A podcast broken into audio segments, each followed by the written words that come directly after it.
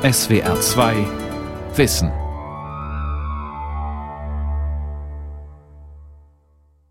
Mit der SWR 2 Aula und dem Thema Kommunikation wirkt das Gespräch als Basis des Heilens am Mikrofon Ralf Kaspari. Kennen Sie das? Sie gehen zum Arzt, möchten gerne mit Ihnen über ein seelisches Problem sprechen, von dem Sie glauben, dass es auch physische Auswirkungen hat. Und dann werden Sie enttäuscht. Der Arzt zieht seine Routine durch, maximal zehn Minuten. Zeit für ein Gespräch? Tut mir leid. Dabei ist gerade das Gespräch Mittelpunkt des diagnostischen und auch therapeutischen Prozesses, vorausgesetzt, es handelt sich um ein echtes Gespräch wie das aussehen sollte, welche Elemente es beinhaltet, welche Bedeutung es im medizinischen Bereich hat, das erläutert Professor Giovanni Maio, Medizinethiker an der Uni Freiburg. Das echte Gespräch fängt dort an, wo die Verstehenssuche als Basis gelegt wird. Die Suche nach Verständigung ist es, die den Impetus zum Gespräch liefert und die für den Patienten eine so beruhigende Wirkung entfalten kann auf jemanden zu stoßen, der sprechend die Bereitschaft signalisiert, verstehen zu wollen. Und verstehen zu wollen heißt eben nicht nur hören, was er sagt, sondern, wie Levinas es formuliert, den Anspruch des anderen zu vernehmen, seinen Anspruch zu hören, das, was ihm wichtig ist, daraus zu hören, woran ihm liegt. Und wenn man das Gespräch so auffasst, dass es darum geht, den Anspruch des anderen zu verstehen, dann ist das Sprechen mit dem anderen eben nicht nur ein Wortabtausch, sondern es ist mit dem Sprechen immer das Anliegen des Entsprechens verbunden. Mit einem anderen wirklich sprechen bedeutet eben, sich ansprechen zu lassen, um das tiefer liegende Anliegen zu erfassen. Das Gespräch als Verständigung also, mein erster Punkt. Damit verbunden ist mein zweiter Punkt das Gespräch als das Responsive, das Gespräch als das Antwortende. Das Gespräch verfehlt seinen Sinn, wenn es nach einem vorgefassten Plan festgezurrt und strikt durchgezogen wird. Das Gespräch ist nämlich nur dort möglich, wo es sich als eine Antwort einstellen kann. Das gilt ganz allgemein, aber für die Medizin in besonderer Weise. Die Situation der Heilberufe ist eine Situation des Angesprochenseins und das, was die Pflege, der Arzt sagt und tut, ist nicht etwa der Anfang, sondern es ist immer schon die Antwort. Das Sprechen der Heilberufe ist insofern zu verstehen als das Finden der angemessenen Antwort auf eine Situation, auf eine Stimmung, auf ein Anliegen, auf eine Not. Deswegen muss man sich das Gespräch in der Medizin als eine Situation des Angerufenseins, des Angesprochenseins vorstellen. Die Heilberufe werden in eine Situation der unvermeidbaren Anrufung durch den Patienten hineingezogen und wenn die Heilberufe das Gespräch beginnen, so sind sie darin schon die Antwortenden. Genau besehen geht es sprechend nicht allein um den Sachgehalt einer etwaigen Frage, sondern es geht unweigerlich um den Fragenden selbst um den Fragenden in seiner ganz konkreten Situation, in seiner Lebenswelt. Die Antwort, die das Gespräch schon ist, ist insofern keine Antwort auf eine bestimmte Frage, sondern indem man mit jemandem spricht, antwortet man schon, allein dadurch, dass man den anderen anspricht und sein Anliegen zu verstehen versucht. Mein dritter Punkt ist das Gespräch als das Ereignishafte, das Gespräch läuft nicht einfach ab, sondern es ereignet sich. Es ist ein Ereignis, das von zwei Menschen in lebendiger Weise hervorgebracht wird, und zwar aus der Unmittelbarkeit des Augenblicks. Das Ereignis des Sprechens ist ein Ereignis in der Unmittelbarkeit und es hat etwas Schöpferisches, weil man nicht wissen kann, was genau geschehen wird, wenn zwei Menschen nicht nur zueinander, sondern tatsächlich miteinander sprechen. Man befindet sich sprechend in einer Situation der dialogischen Ausgeliefertheit, so hat es der Pädagoge Werner Loch ausgedrückt. Was der andere sagen wird, bleibt in einem echten Gespräch grundsätzlich unverfügbar so dass das Gespräch nicht wirklich vorhersehbar und daher auch nicht restlos planbar sein kann. Das Gespräch erhält eine eigene Dynamik, eine Art Eigenleben, weil ein echter Gesprächspartner nicht einfach auf den anderen einredet, sondern immer bezogen auf ihn spricht und nicht auf ihn hin. Auf diese Weise kann das Gespräch einen ganz neuen Raum eröffnen, den man gemeinsam betritt. Jedes Gespräch ist lebendiges Zeugnis einer gemeinsamen Wirklichkeit. Man kann sich nicht einfach etwas vornehmen und dann aussprechen, sondern sprechend ist man schon mittendrin und wird unweigerlich hineingezogen in einen Gesprächsraum, der erst sprechend gestiftet wird und vorher noch nicht da war. Das Gespräch ist ein unerzwingbares Ereignis und damit natürlich auch ein Wagnis.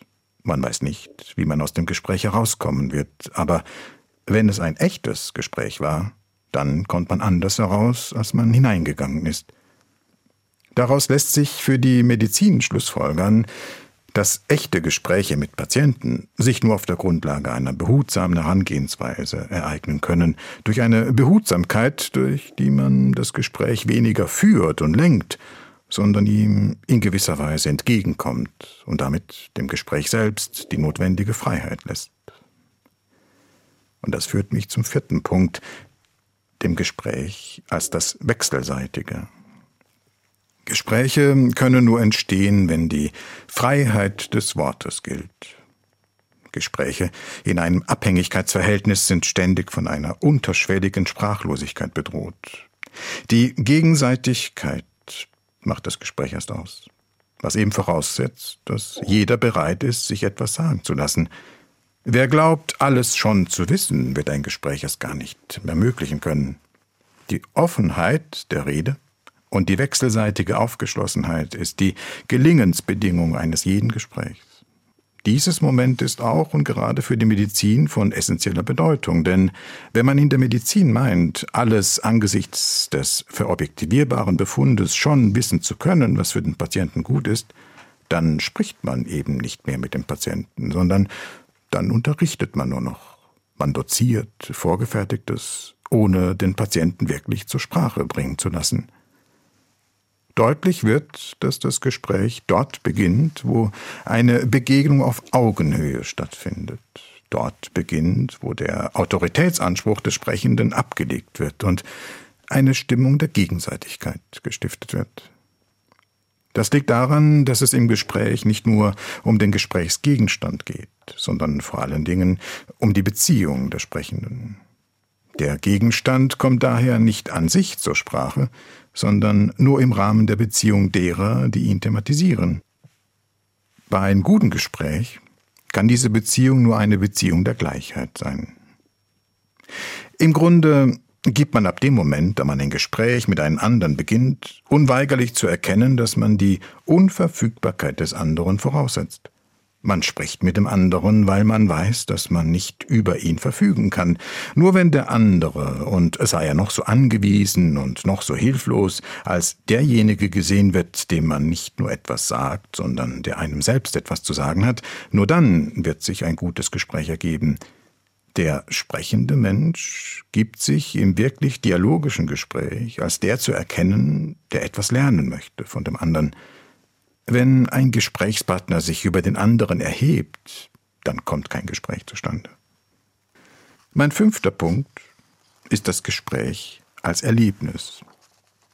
Das Gespräch kann nicht aufgefasst werden als eine Rekapitulation von Fakten, sondern es ist ein Erleben. Im Gespräch wird eben nicht nur wahrgenommen, sondern es wird eine Erfahrung gemacht. Das Gespräch ist eine situationsgebundene Erfahrung und das, was beim Sprechen zählt, ist deswegen nicht allein das Wort, sondern das durch das Sprechen zum Ausdruck kommende Verhalten. Das Zusammenspiel erst von Wort, Laut und Geste macht aus dem Sprechen ein Erlebnis, das eben immer eingebettet ist in ein, eine ganz bestimmte Atmosphäre, die nur aus diesem Zusammenspiel erklärbar wird. Ein echtes Gespräch ist ein Erlebnis und als solches hinterlässt es Spuren. Wenn das Gespräch gelingt, kann es die Sprechenden mitnehmen. Es kann sie herauslösen aus der Teilnahmslosigkeit. Ein Gespräch ist eben ein Einstieg in den Prozess des Teilhabens, der Einstieg in das Engagement. Ohne Gespräch bliebe die persönliche Einbezogenheit in das Geschehen nur halb vollzogen. Das Gespräch erst zieht die Teilnehmer hinein und bindet sie. Und schon hier klingt die Wirkung des Gesprächs schon an. So möchte ich nun vordringen zur Frage nach der Bedeutung des Gesprächs. Warum ist das Gespräch so wichtig und unerlässlich? Weitere fünf Punkte dazu. Erstens, das Gespräch als Wachhalten der Besonderheit des anderen. Die Medizin, sie lebt von objektiven Befunden, ohne die eine Diagnose schwer zu stellen ist. Aber die Medizin geht nicht in den objektiven Befunden auf, weil sie nicht den von der Person bereinigten Befund zu behandeln hat, sondern den Menschen in seiner Verbindung aus physischer Bedingtheit und Personhaftigkeit. Genau hier ist der zentrale Gehalt des Gesprächs auszumachen.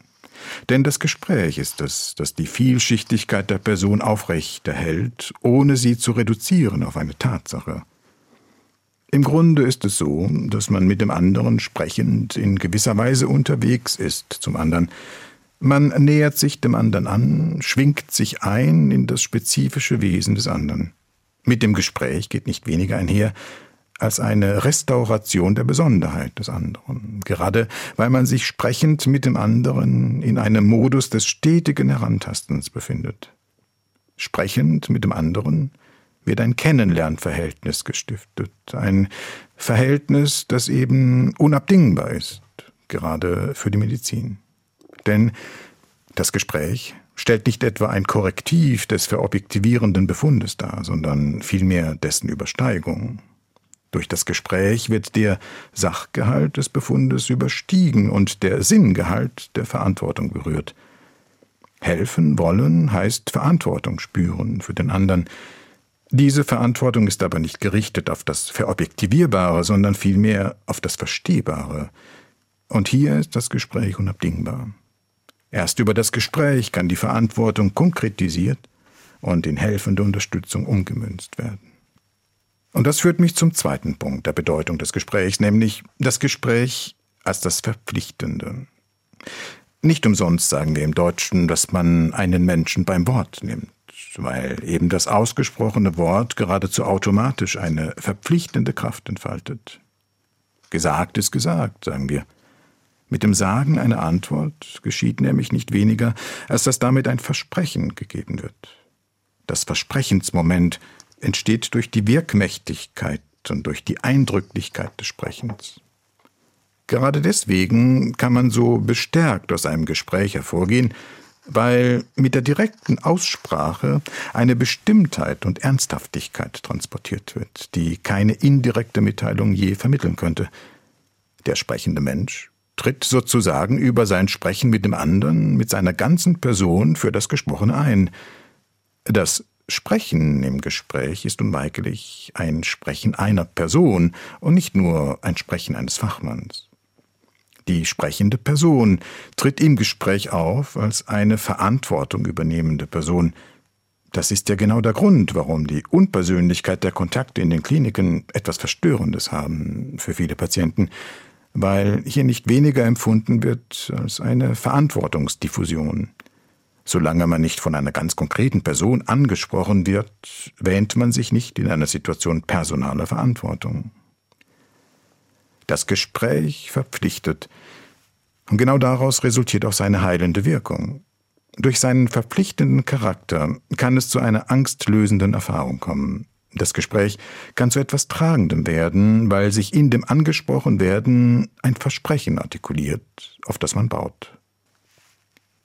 Die dritte Bedeutung des Gesprächs ist das Gemeinschaftserleben. Das Gespräch ist mehr als nur eine sachliche Mitteilung und so bewirkt das Gespräch auch mehr als eine Unterrichtung.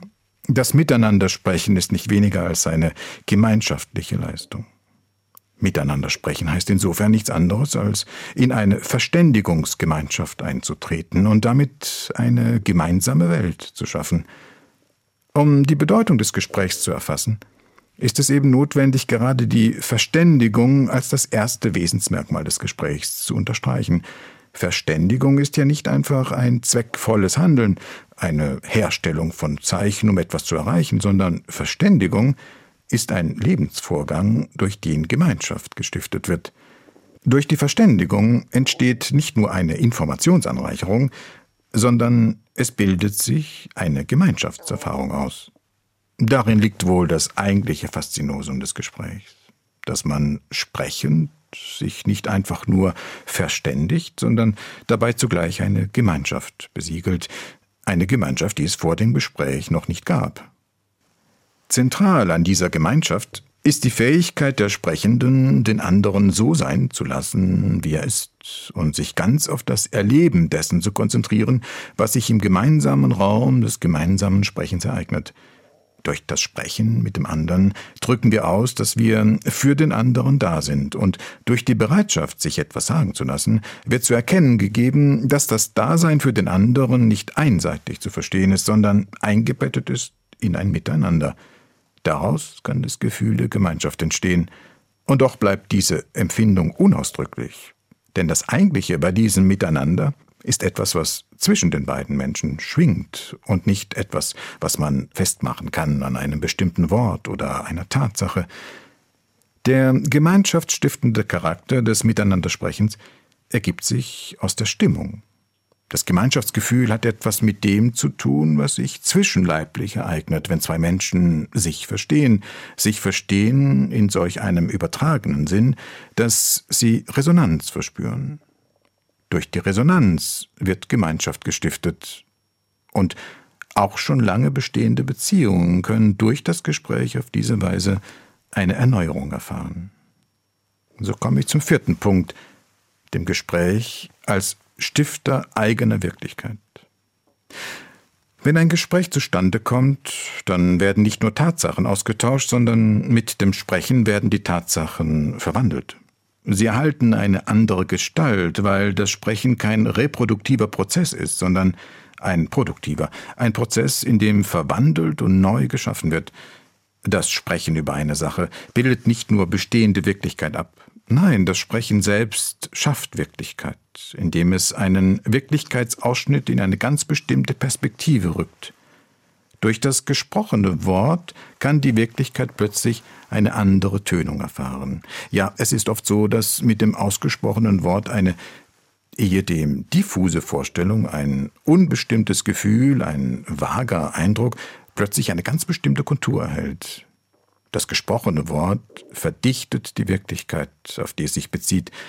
Es ordnet sie und legt sie fest, indem es sie auf einen bestimmten Punkt hin fokussiert.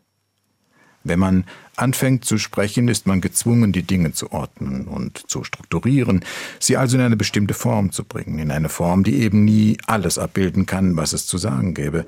Es steht immer mehr Sagbares zur Verfügung, als tatsächlich zur Sprache gebracht werden kann.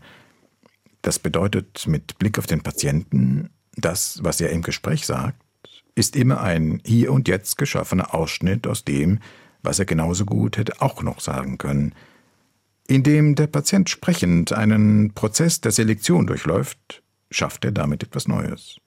Und genau darin liegt eine der Quellen für die heilsame Kraft des Gesprächs, weil über das Sprechen können der Patient selbst eine Neuperspektivierung seiner selbst und seiner Situation vornimmt. Er beginnt, sich selbst neu zu verstehen, sich anders zu sehen. Dadurch kann der Patient lernen, seinen Mittelpunkt wieder neu zu finden – Grundlage dieser kreativen Neuperspektivierung ist das Sprechen können, das Gefühl, auf ein offenes Ohr zu stoßen und erzählen zu dürfen.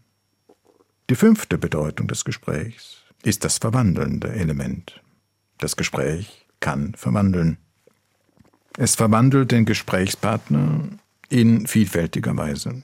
Zunächst verwandelt das Gespräch dadurch, dass es ein Anerkennungsverhältnis stiftet, die Ansprache eines Menschen hat immer eine anerkennende Wirkung, denn durch das Ansprechen wird der andere zu einem jemand.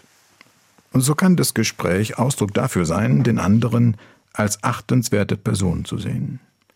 Das Gespräch kann auf diese Weise eine Förderung der Selbstachtung herbeiführen, indem dem Patienten durch das Verstehen das Gefühl gegeben wird, dass er verstehbar ist und seine Gefühle eben verständlich sind.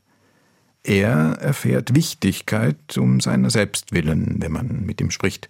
Er erfährt Wertschätzung durch die Leistung des Miteinandersprechens.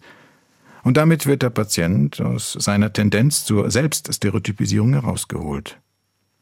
Die verwandelnde Kraft des Gesprächs besteht ferner darin, dass das Gespräch eine erleichternde, entlastende und auch reinigende Wirkung entfalten kann. Durch das Gespräch kann man das Belastende sozusagen wegerzählen und man fühlt sich dadurch befreit. Weiterhin kann das Gespräch dadurch verwandeln, dass es eine versöhnende, befriedende Wirkung entfaltet. Solange man spricht, ist der Konflikt in der Sprache aufgehoben.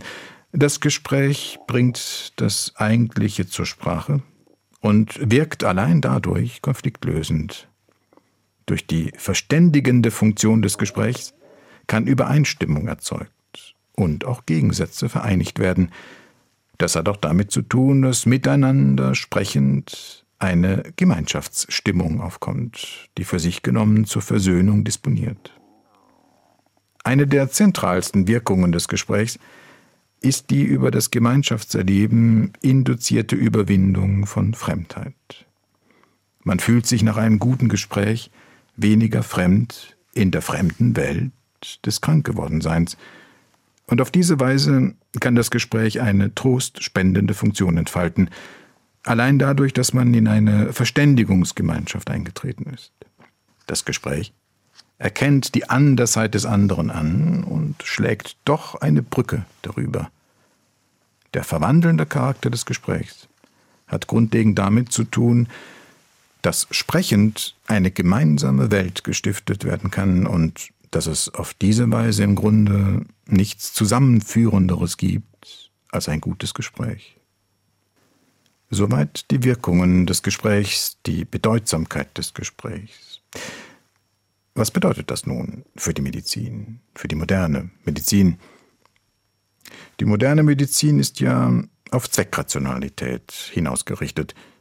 Das Gespräch wird entsprechend eingefasst in einen streng getakteten Ablaufplan, bei dem das Gespräch als Mittel eingebaut wird, als Mittel, um etwas anderes damit zu erreichen.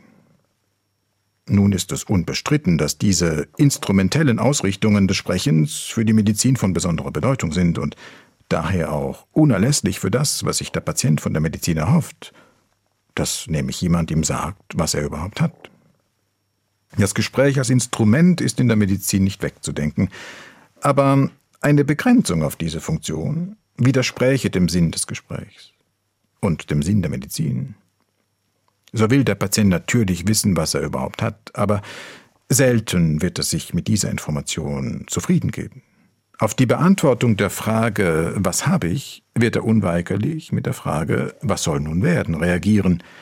Während sich die erste Frage oft mit Hilfe von reinen Informationen klären lässt, erfordert die zweite Frage mehr als nur Informationen. Hier wird das echte und somit nicht instrumentelle Gespräch unverzichtbar. Ein Grundproblem der modernen Medizin besteht darin, dass sie glaubt, die Antwort auf die zweite Frage ergebe sich automatisch aus der Beantwortung der ersten, ganz im Sinne eines algorithmischen Denkens, wonach der Befund per se die Therapie schon diktiere, ganz ohne Ansehen der Person, die den Befund trägt. Das ist die eigentliche Abwertung des Gesprächs in der Medizin die in Zusammenhang steht mit einer positivistischen Einstellung und einem mechanistischen Verständnis des Menschen. Darin liegt ein erhebliches Problem, denn der Patient möchte nicht nur als Symptomträger ausgefragt, sondern zugleich als Mensch angesprochen werden, und tatsächlich ist ihm nur zu helfen, wenn man ihm mehr mitgibt als Sachinformationen. Der Patient will als Mensch ernst genommen werden. Das Gespräch muss diesem Anliegen des Patienten gerecht werden. Patientengerecht sprechen heißt, die lebensweltliche Komponente der Krankheit als Bestandteil der Wirklichkeit von Krankheit anzuerkennen. Die Krankheit ist eben nicht nur objektiv. Sie berührt und betrifft den ganzen Menschen. Wie sie ihn berührt und betrifft, das lässt sich nicht im Lehrbuch, sondern nur im Gespräch herausfinden. Die Sprache muss dem Patienten gerecht werden. Und das kann sie nur, wenn sie die unumstößlichen Fakten klar benennt, aber im Benennen dieser Fakten immer zugleich ein Sprechen zum Du bleiben muss. Ein Sprechen zum Du bedeutet, dass dieses Du unersetzbar, einmalig, besonders und unverwechselbar ist. Wenn wir die patientengerechte Sprache ernst nehmen wollen, so müssen wir anerkennen, dass es kein Schema dafür geben kann und auch nicht geben darf. Nehmen wir diesen Aspekt der Unverwechselbarkeit des Du ernst, so haben wir im direkten Gespräch mit diesem Patienten eine Sprache zu wählen, die wir in der Situation als die angemessene zu erspüren haben. Eine Sprache, die nicht floskel- und schablonenhaft an alle von einer bestimmten Krankheit betroffenen Patienten gerichtet werden kann, sondern die sich jedes Mal neu an die individuelle Person wendet und deswegen jedes Mal neu eingestellt werden muss.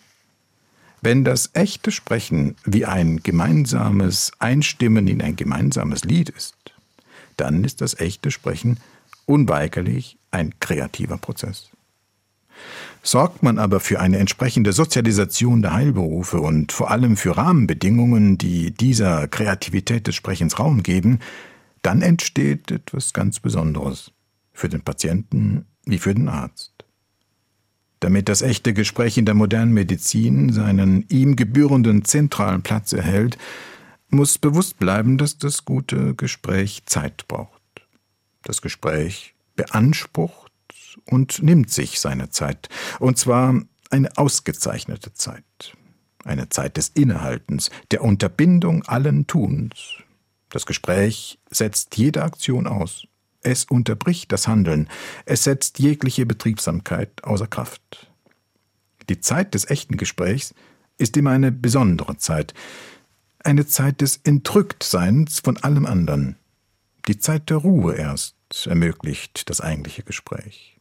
In Geschäftigkeit lässt sich nun mal kein gutes Gespräch führen. Solange man spricht, hält man inne. Das Gespräch hat deswegen etwas Erhebendes, weil es über den pragmatischen Dingen schwebt. Nur von diesem Hintergrund aus können wir uns die besonders beruhigende Wirkung erklären, die von einem guten Gespräch ausgeht. Beruhigend ist das Gespräch deswegen, weil es, wenn es sich tatsächlich einstellt, etwas von Anhalten hat, etwas von Sammlung und deswegen etwas von Ruhe hat. Die Werte, auf denen das Gespräch beruht, sind unter dieser Perspektive demnach Geduld, Rücksichtnahme, Unvoreingenommenheit, Unaufdringlichkeit und Entgegenkommen. Werte also, die mit der betrieblichen Rationalität des reibungslosen Durchschleusens unserer modernen Kliniken schwer vereinbar sind. Ein betrieblicher Zuschnitt des Gesprächs kommt daher einer Verunmöglichung desselben gleich. Wenn die Heilberufe durch eine Verbetrieblichung ihres Tuns restlos eingetaktet sind, so werden sie auch das Gespräch einbinden in diese Atmosphäre der Verplanung. Aber indem sie das tun, werden sie das Gespräch in seinen Keim ersticken und die Selbstentfaltungskräfte, die in jedem aufflaggenden Gespräch so leise und verheißungsvoll schlummern, damit nicht zur Entfaltung bringen können. Das Gespräch ist etwas Besonderes und etwas Kostbares. Das war die Grundthese. Es ist etwas Besonderes, weil sich etwas Besonderes ereignet, sobald zwei Menschen tatsächlich miteinander sprechen.